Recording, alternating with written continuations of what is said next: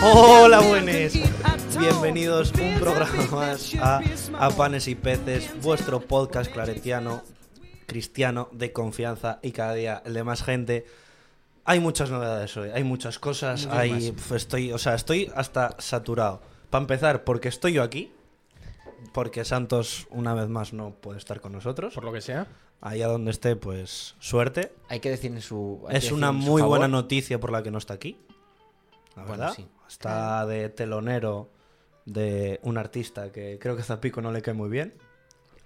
Voy a decir la verdad, no lo conozco. Ah, vale. O sea, sí- Pensaba sí- que era, que era el que te No, caía no- me cae mal, solo, que sé, solo sé que existe. Gracias por darle al cronómetro cuando te lo pedí. Y bueno, estamos grabando por segunda vez con Kobe porque el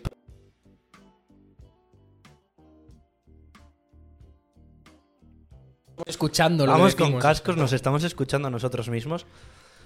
Pero bueno, vamos a lo importante. Kobe, ¿quién eres? ¿Qué haces aquí? Pues soy Kobe, tengo 28 años, eh, soy educadora social y eh, formo parte de la comunidad de seglares claretianos y además eh, estoy haciendo también el seglares.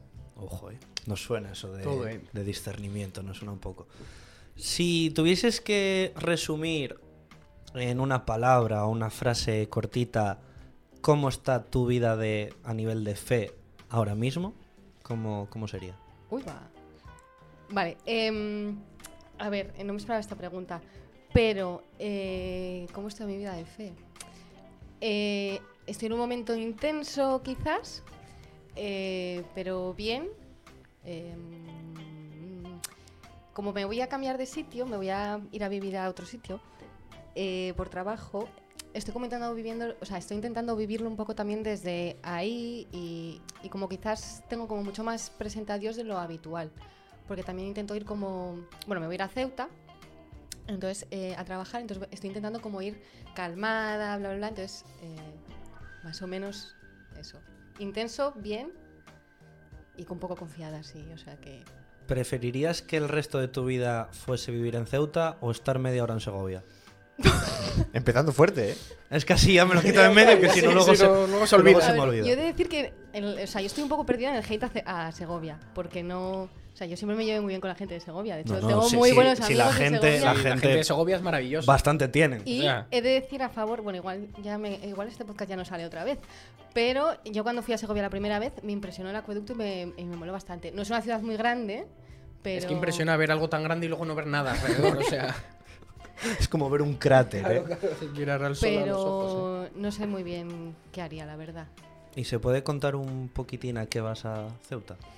Mm, vale, pues nada, yo trabajo, trabajo en una fundación que se llama Maranta, que trabaja con mujeres eh, bueno, en contextos de exclusión, en situaciones de exclusión social. Y pues nada, es ir un poco a. Hay allí un proyecto que se va a echar a andar y voy un poco a eso. Y nada. A iniciarlo ahí de cero. O sea, es un proyecto que arranca Es un de proyecto cero. que hay y que hay- o sea, hay que echarlo a andar. Eres los ruedines de ese proyecto. Eh, Como si fuera una bicicleta no, ese no lo sé, no lo sé. Yo voy allí a echar a andar. Y luego ya, mm, Y luego a correr. eso, lo, lo que, lo que surja. Entonces, bueno. Y ahora que lo tienes tan presente, ¿qué, quién, cómo, qué es Dios para ti? Vale, em, voy a intentar ser como breve, porque eso es pregunta preparada ya que, que viene. Que está muy guay, ya lo dije en, en otro podcast, pero que está muy guay que se hagan estas preguntas porque luego yo esto ya lo discerní en su momento, o sea, lo pensé escuchando, no sé si era la entrevista de Andrés o de Emilio, entonces, bueno. Eh, para mí Dios es como un quién, que es un quién en mayúsculas, porque, bueno, para mí es como, son dos palabras, que es transversal y latente. Entonces, es transversal porque está en todas las facetas de mi vida. O sea, yo no soy capaz de decir, bueno, pues voy a misa y ya está. Y ya no me acuerdo más de, pues, por así decirlo, de Dios. Entonces, o sea, está mi trabajo, está en mis relaciones con, con la gente, con mis amigos, con mi familia. Y luego, eh, esa parte latente es porque siempre, pues por ejemplo, ahora os he dicho que estoy como en un momento intenso. Pero cuando igual estoy más baja, que, que, por ejemplo venía de estar una época o igual con las revoluciones más bajadas, sí que sigue estando ahí. Entonces siempre hay ciertos momentos en el día que, que me acuerdo de lo que lo siento, o siento cerca a Dios o por así decirlo. Entonces es transversal y latente. ¿No os pasa, y esto para vosotros dos, que si, o sea, de tanta gente que pasó, no como si hubiesen pasado aquí 200 personas, pero de tantas respuestas tan diversas. O sea, yo a mí esto, si me lo preguntas, yo ahora te lo juro que de tantas cosas tan guays, tan diferentes, tal, yo a mí no se me ocurriría. Con- o sea, no sabría cómo contestar del todo 100% seguro. Yo, yo no sé, Chema, pero yo antes lo tenía más claro que ahora. Sí, yo O sea, también. yo antes tenía una idea como más clara, pero de tanta gente que ha venido y ha dicho tantas cosas distintas, algunas parecidas a cosas que yo pensaba y gente, cosas mm, totalmente nuevas que dije, espérate, que igual aquí cada uno lo vemos de un color, y habrá que buscar más. A la larga yo creo que iremos haciendo nuestro propio puzzle a base de todas Sí. las respuestas que nos ha dado cada uno a cómo lo vemos nosotros. Mucho más mola porque, claro, como cada uno tiene su propia percepción, alguien, tú igual piensas que para ti es quién, pero te viene alguien con un cómo muy bien explicado, muy bien razonado, que dices tú, hostia, es que claro, igual me gusta más eso, igual, igual lo cojo para mí.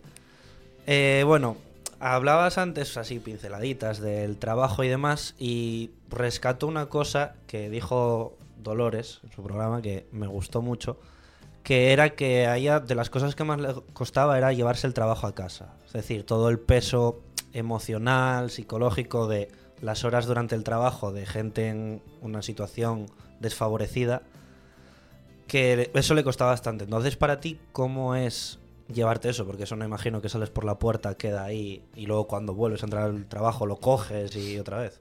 Bueno, a ver, es un poco de todo. Hay un poco de. Luego de práctica. Y me acuerdo cuando empecé a trabajar que igual sí que estaba como mucho tiempo dándole muchas vueltas a muchas cosas, pero bueno, luego al final. eh, a mí sí que es verdad que la parte de igual de ser creyente me ayuda, ¿no? Porque a veces pues está mi oración o pues algún día que había sido más complicado, pues justo salgo de domingo, pues voy a misa y reposo ahí y tal.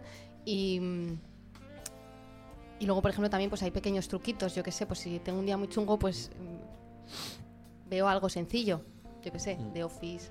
Eh, no voy a negar también alguna vez la isla de las tentaciones. eh, Ay, bueno, no pasa nada. Eso es para dejar el cerebro en encefalograma plano, ¿eh? O sea, eso es para Había que- dejarlo... Ya, ya tuvo que soltarla, ¿eh? si no, no quedaba. No me a juzguéis.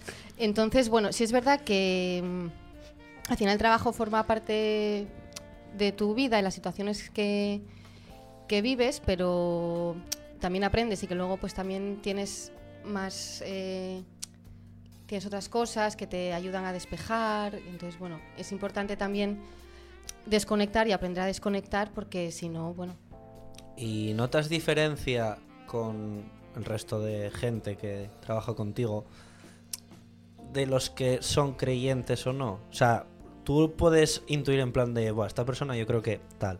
¿Sabes? No sé si me, si me explico. Yo creo que, a ver, es complicado, ¿no? Porque, a ver, esto es un trabajo, yo creo que en cierta parte que es como muy vocacional y. Y yo, o sea, todas mis compañeras son maravillosas, entonces. eh, y somos muy di- diversas y variadas, entonces eh, yo creo que a veces simplemente es el trasfondo del desde dónde. Pues eh, hay gente que tiene esa llamada de hacerlo pues desde la fe, desde Dios y tal, y hay gente pues que es algo mucho, o sea, no sé cómo explicarlo quizás, pero no creo que haya, o sea, puede haber ciertas diferencias en el desde, pero al final eh, la, vamos a decir, la inquietud de hacer eh, o, de, o de trabajar es, es la misma.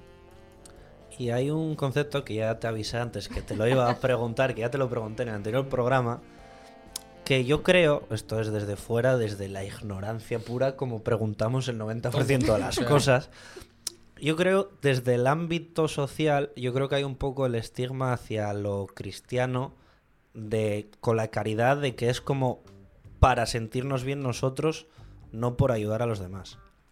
Entonces, tú que estás metida ahí, ¿cómo definirías lo de caridad o qué te parece el concepto de caridad? A ver, es que yo el concepto de caridad lo ubico más como el concepto de... O sea, viene de caritas, viene de amor, viene de- o sea, lo, ubico más desde ahí. Lo que es la caridad, lo que entiende a mí la gente, que es como un asistencialismo, ¿no? Eh, yo creo que en ciertas ocasiones, o sea, en ciertas situaciones es necesario. O sea, hay veces que hay que asistir a la persona. Pero siempre, pues es lo de siempre, el desde dónde o el, o el cómo. Porque no es lo mismo asistir, pues igual hay gente que sí lo hace desde ay, toma, y ya está. No, no, o sea, tienes una persona delante, igual hay algo más, hay que, o sea, esa persona necesita herramientas. No sé si me estoy explicando bien, pero pues eso, el paternalismo. El paternalismo no. O sea, es eh, la persona eh, que tiene que tener sus herramientas y, y en ocasiones, pues por lo que sea, eh, no, no tiene, entonces, bueno, pues me estoy explicando fatal. Pero que la, o sea, la, la caridad, o sea, las- el asistencialismo a veces es necesario, pero mm, siempre con una mirada no paternalista, o sea, una mirada de, em, de acceso a derechos, de dar herramientas, de, pues eso. Y Que que- en ocasiones es necesaria una primera ayuda de echar una mano de primeras, pero todo tiene un trasfondo detrás y hay más cosas. No se puede Pues dejar como- solo en un. en un. Toma un boli. ¡Hala! Gracioso. Pero eso es como lo de lo del enseñar a pescar en vez de dar el pez. Eso pero eso es lo que iba a que decir. aunque le enseñes a pescar, pues a lo mejor le tienes que dar la caña. No, y sí, sí, Entonces efectivamente. le das la caña, le enseñas a usarla y pista, pero no le das el pez. Y que yo creo que muchas veces hay que, sobre todo, ah, pues eso, a veces en temas de voluntariados o tal, miramos a la persona que tenemos enfrente, o yo esto lo he escuchado más de una vez, ay, prove. No, o sea, tú tienes una persona delante con los mismos derechos que eh, tienes tú, lo que pasa que igual a esa persona se los han quitado, porque se supone que los derechos eh, humanos, sobre todo, eh, son inherentes, son irrenunciables, son tal, pero es que es la propia sociedad la que te los está quitando y no te está dejando tener tus derechos. Entonces, es una persona con los mismos derechos que tú. O sea, es un- una relación horizontal, no es vertical, es como, ah, yo tengo y te doy. No. Estamos iguales y el problema es que esta sociedad no eh, te lo está quitando. ¿Y crees que la iglesia en general peca un poco de ese paternalismo, en plan de hay Prubitin el que está pidiendo aquí a la iglesia, voy a darle tal? No solo la iglesia como institución, sino todos laicos, los que todos los conformamos. van- Pues al final somos todos iglesia. Bueno, también hay, o sea, yo prefiero hablar, o sea, creo que es mejor ver lo que sí hay. Y hay muchas fundaciones, por ejemplo, detrás de, de la Fundación Amaranta, que donde yo trabajo, están las adoratrices. Entonces, bueno, también hay eh, muchas congregaciones y hay muchos eh, movimientos dentro de la Iglesia que buscan también esta perspectiva de dotar derechos, del eh, asistir, pero no desde el paterna- paternalismo. eh, bueno, que yo creo que sí que hay mucha gente, sí es verdad, pues que igual es más visual, ¿no? Porque el ver a alguien salir y dar y se ve, pero luego hay otra parte que está más eh, profesionalizada y hay mucha parte de la iglesia ahí detrás también. Empezamos a cambiar cosas. Eh, no, voy a hacer una pregunta antes, antes de cambiar cosas. ¿Qué. Bueno, de hecho te voy a preguntar dos. Oh. Vamos a empezar con otra. Eh, ¿Consideras que tu fe y tu camino de fe ha influido en tu camino desde pequeña, desde de estudios a salidas profesionales, a cómo has visto? ¿Por qué?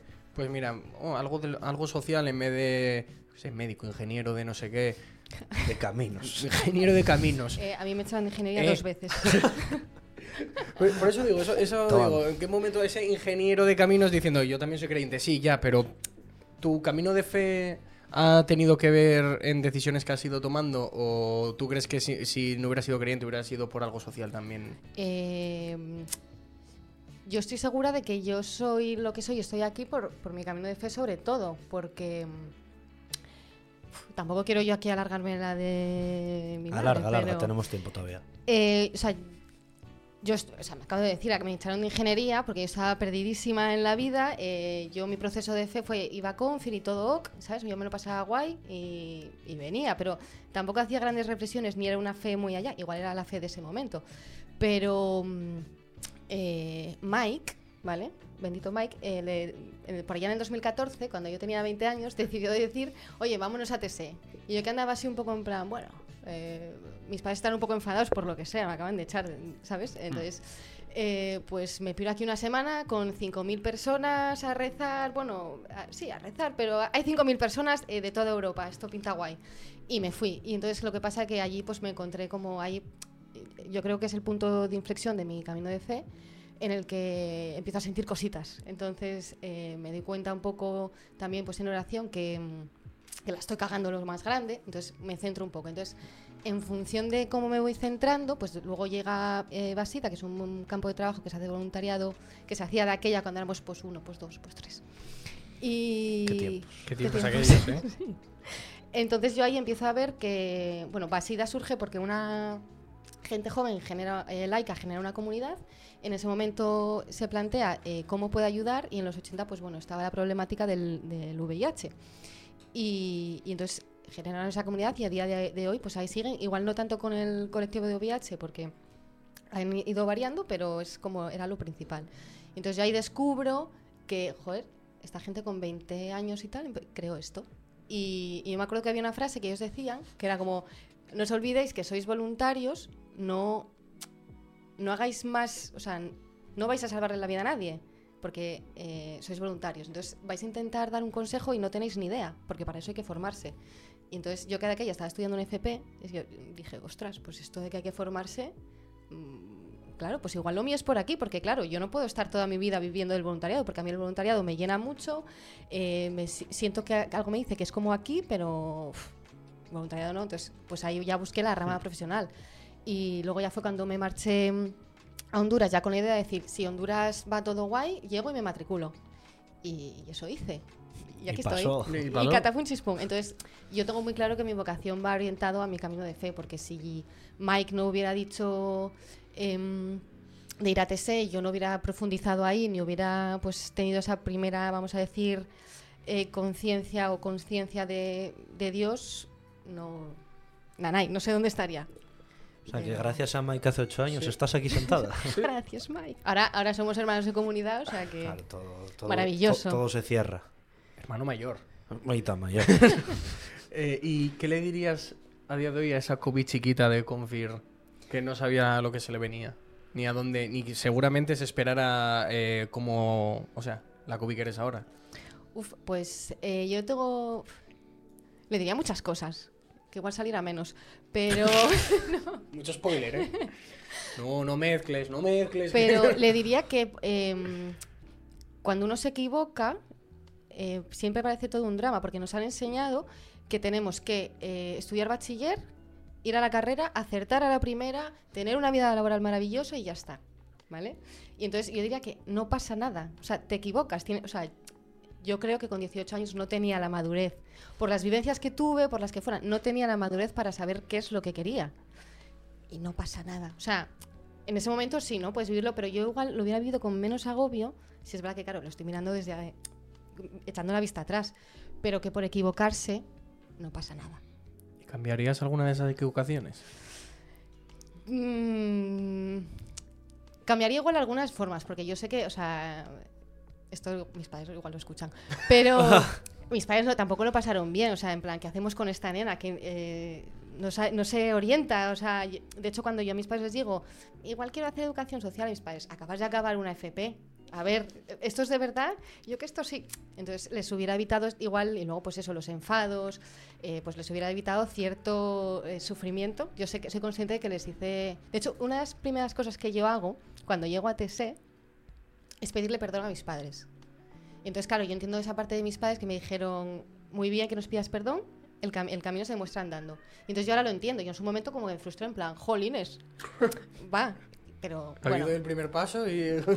entonces yo creo que, o sea, eso cambiaría igual algunas formas de las que en las que yo llevaba las cosas, pero yo creo que es esa frustración porque decir eso, pues el, el tener que acertar a la primera, que yo creo y siempre lo digo cuando igual hablo con mm, pues eso con los chavales o, las, chavalas que están en ese año ahí de bachiller, bueno, o el primer año de carrera, que es como todo el mundo te pregunta qué tal.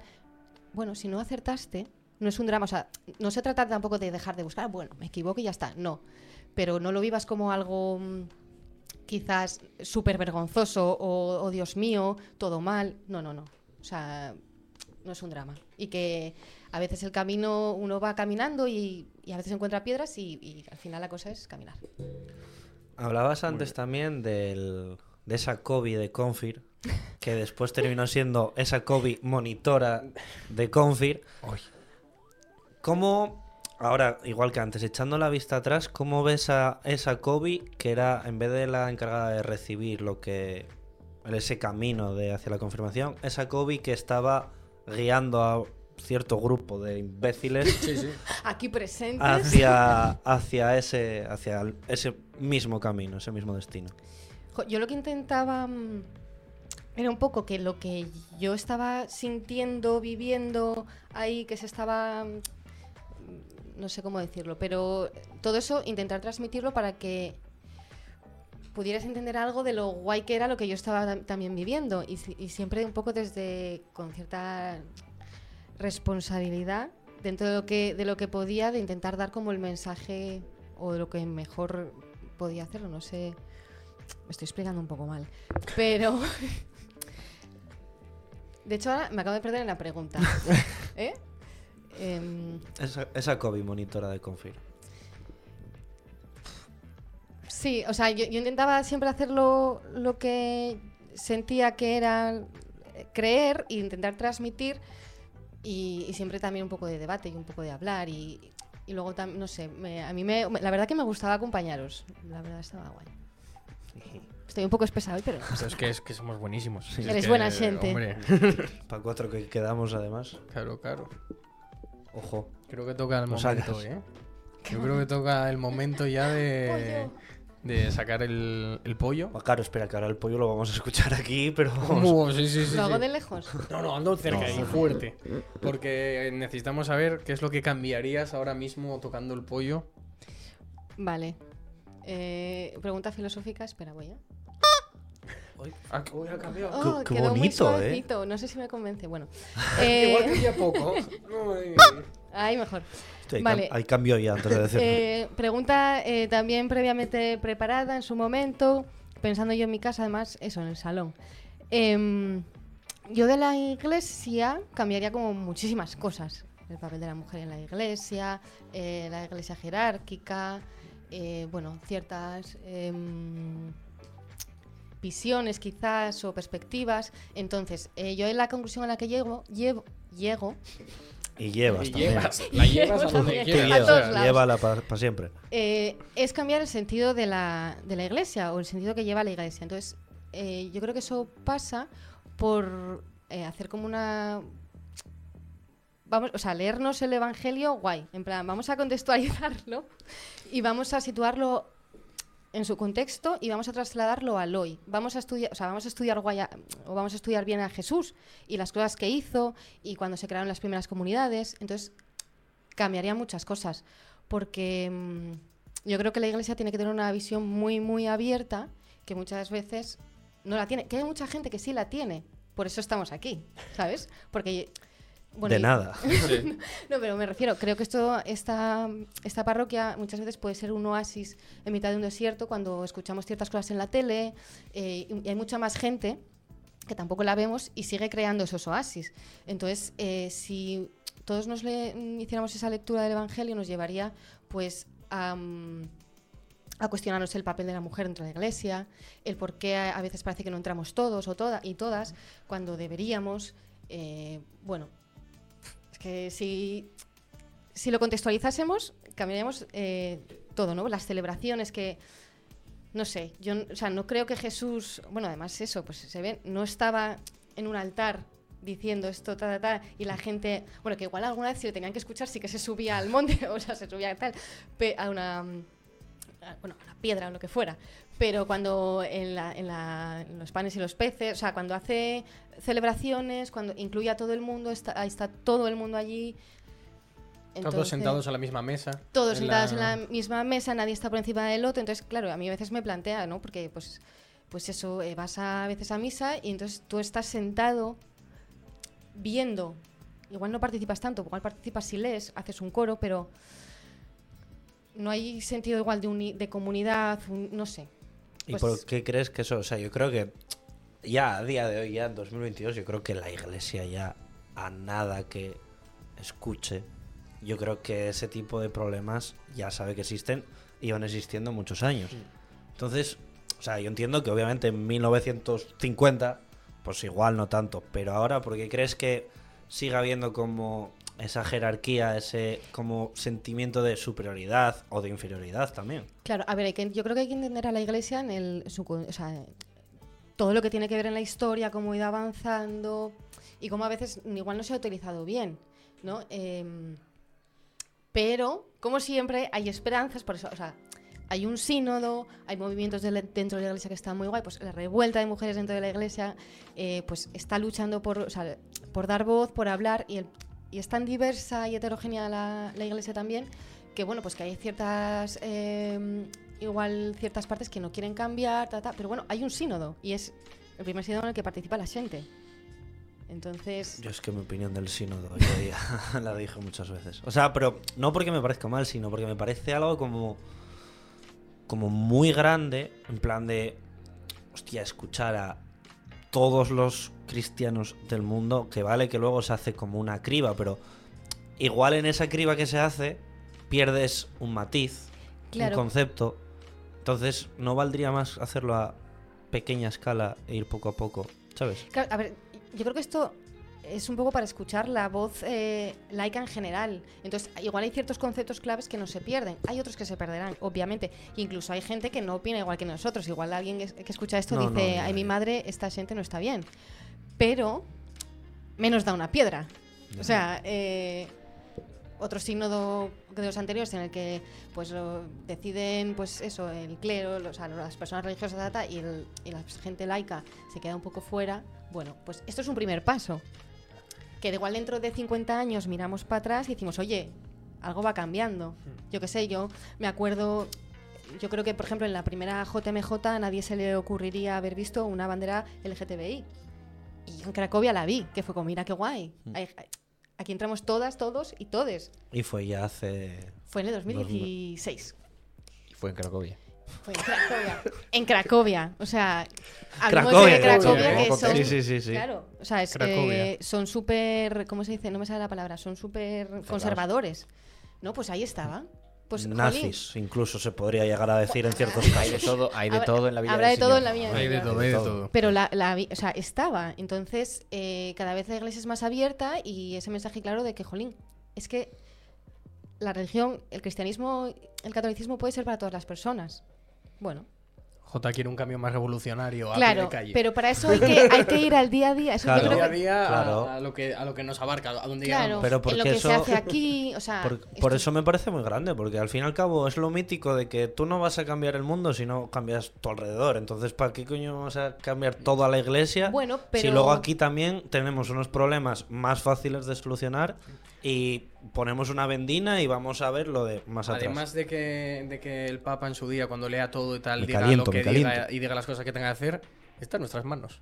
Al Claro. final, porque por mucho que se diga, si la gente no está dispuesta a cambiar o no está dispuesta a ponerse hombro con hombro a hacer cosas nuevas, a quitarse de la, de la comodidad, por mucho que, que llegue al Vaticano, que lo lean y digan, vamos a hacer estos cambios que están guapísimos, y la gente luego no, no se pone hombro con hombro, porque eso es algo muy típico de la gente. Todo el mundo decimos, todos sabemos decir, todos sabemos hablar y todos sabemos Claro, lo que pero hay que si cambiar. te fijas, aquí, por ejemplo, muchos estáis hombro con hombro ahí a full, en Confir, en no sé qué, y dais mensajes. Mm. Sí, sí, por eso, por eso. eso es lo Entonces, que hay que. Ahí es donde hay que estar vivo- En lo, cotidia- en lo cotidiano se hace, pero Mm. luego, jolín, si va llegando hacia arriba y se van cierto- cier- haciendo ciertos cambios, está muy guay. Porque seguro, o sea, al final eh, es como un poco, no, la- no es como la política, pero sí, las, los, los cambios vienen porque se hablan, o sea, hay políticas porque se habla luego, eh, se- primero se habla en lo cotidiano. Entonces, yo creo que en lo cotidiano se habla y luego va llegando, va llegando a las instituciones hasta que al final hay cambios. Si no hay cuatro mujeres en su momento hace yo no sé cuánto que se plantean por qué las mujeres no podemos eh, dar misa, pues igual, nunca hubiera llegado al debate que hay ahora. Claro, claro. Pero esas cuatro mujeres estaban en lo cotidiano diciendo, Joder, pues ¿por qué no podemos dar misa? Hay que atacar desde todos los frentes. Claro, pim, pam, pim. Hay, un- hay una pregunta de, que dejó el anterior invitado, Moro, que no pega mucho con la, con la invitada, no pega pega, por ningún absolutamente nada. Y eso es lo guapo, que como no se sabe cuál es Sí. el Eh, siguiente, me, que está dando, me está dando miedo. Sí, Está guay. prepárate. Es una pregunta guay, solo que. No pega. No pega. No pega. Pero bueno, ¿Qué, va- equipo, vas a tener que justificarlo. ¿Qué equipo del Mundial de Fútbol representa mejor los valores evangélicos? Yala, para ti. Tómalo. Disfrútala. Y justifica tu Eh, respuesta. Claro, claro, no vale cualquiera, Y ¿eh? está, ver, ¿eh? Ahora Está, Marruecos ¿Y- y fuera. por qué? está el justifica tu Claro, claro, ¿eh? respuesta. Sí, sí. ¿En qué- voy a volverla a leer porque es que no me queda claro. ¿En qué época? Eh, no, no, ¿Qué equipo? ¿Qué Sí. selección? Bueno, ¿qué equipo? Sí, no? bueno, ¿Qué, ¿qué qué selección? selección, qué país de fútbol representa mejor los valores evangélicos? ¿Y por qué Argentina? Argentina, precisamente. Ni te imaginas. Eh, ¿Y por qué? No, Argentina, ¿y por qué Messi? Irán. ¿Sabes lo que pasa? Que yo de fútbol. eh, Son países, ¿eh? Cero y- Sí, pero. Así que digas ¿Por qué tú- tiene que ser un, un país el que represente solo los, los evangélicos? Evangélicos y aquí entramos todos. Uno, y uno. todas. No, pero el que, diga- el que digas tú. El que más se acerca. Puedes Claro, decir es- incluso dos, pero venga, ¿cuál Es es el que la cosa de la pregunta- Creo yo creo que era- contexto. Creo que se refiere a la actitud de, Claro, de los- de del esos equipo, jugadores, de ese sí. equipo, de... Vale, Por ejemplo, pues- Modric. o sea, No tengo ni idea de fútbol. Pues di uno. Pues di uno. El- la ¿Y primera por, qué? selección. y por lo que te te dé. Igual que no sabes de Fórmula 1, pero sabes que Hamilton, Hamilton cae mal. ¿Por qué? No sabemos por qué, pero cae mal. Un país que te caiga muy bien. Que haya podido estar en el mundial. Si sabes más o menos quién estuvo en No el tengo mundial. ni idea. Pues di un país ahí. Eh, No que te caiga muy bien. Honduras no. Honduras no estuvo en el mundial. Venga, Marruecos porque estuve en Tánger. Vale, pues Vale. Marruecos. Me encanta que Marruecos represente los valores evangélicos. No, es que. Bueno, no sé. Podría ser porque seguro que Marruecos también. Bueno, de que narices, yo en Tánger estuve. Claro, y hay gente que es eh, creyente, que es cristiana y. Y eso. Pues no sé si esta respuesta va a gustar Pues ya mucho en el, Pa' ti, Moro. en, Bueno. el, en el centro donde se hizo la No pregunta. tengo ni idea de fútbol. eh, Sé lo que es un fuera de juego de milagro. Ya está, Moro, deja en los comentarios qué te ha parecido esta contestación. Y deja tu contestación, ya que estás. Claro. Ya que dejas preguntas así. Claro, sí, la pondremos fijada en el primer comentario, la ¿eh? contestación de, de Moro. Es buena, que pregunten y que, y que, y hagan que su ellos respuesta. también, sí, sí, sí. Pues bueno, ¿tenéis algo así último antes de empezar a recomendar? ¿O pasamos ya a Ah, recomendar? pregunta ahí. Pues recomiendo. Yo voy a. En el anterior programa que grabamos con Kobe, re- recomiendo una cosa, una gilipollez, pero ahora voy a recomendar. No, no, pero. Ah, tú. Yo, yo, Ah, yo, yo. yo. yo- Yo- yo recomendé un- vamos, No, la verdad, por no- favor, no, ¿eh? no me acuerdo lo que comió y no me Yo, acuerdo. yo realmente que- no me acuerdo de qué recomendamos ninguno. Yo porque lo tengo apuntado. Pero voy a recomendar una cosa que es eh, escuchar debates con terraplanistas.